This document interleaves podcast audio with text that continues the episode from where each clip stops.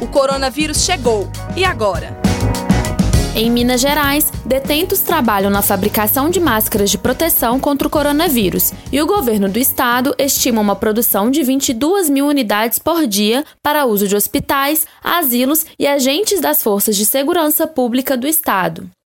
Ainda de acordo com a Secretaria de Estado de Governo, cerca de 200 detentos trabalham na produção, e são pelo menos 20 penitenciárias que possuem maquinário para atender as demandas. As cidades de Ponte Nova, Juiz de Fora e Caxambu já deram início aos trabalhos de corte, montagem e costura das máscaras. As demais aguardam fornecimento de matéria-prima.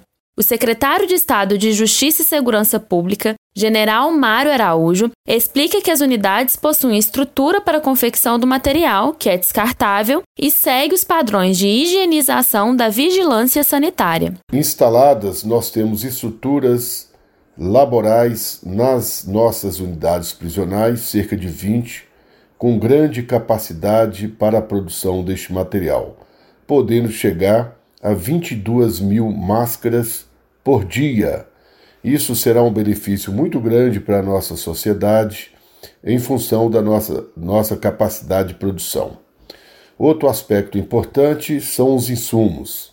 Nós temos, acompanhando os nossos trabalhos, a vigilância sanitária, que vão atestar a qualidade do material e do meio de produção dessas máscaras.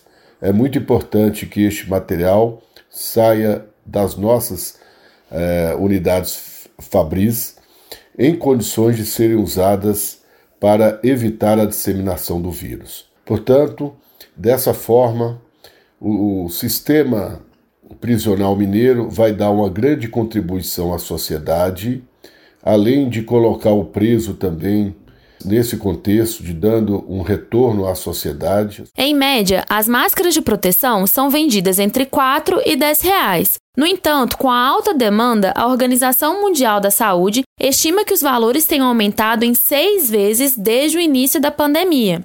Com isso, foi solicitado aos governos aumento de 40% da confecção dos produtos considerados de proteção individual. Para cada três dias trabalhados na confecção das máscaras, os presos recebem um dia de remissão de pena. E o governo de São Paulo também anunciou a produção de máscaras pelas unidades prisionais do estado. Lá, estima-se uma produção de 320 unidades por dia. E atualizando as informações sobre o Covid-19, o Ministério da Saúde confirmou, na tarde da última quarta-feira, 241 mortes e 6.836 pessoas diagnosticadas com coronavírus.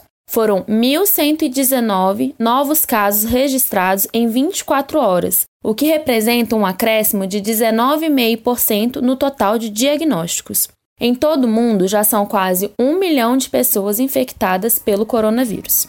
Continue acompanhando a programação da Rádio FOP Educativa 106,3 FM. O nosso conteúdo está disponível nas principais plataformas de podcasts.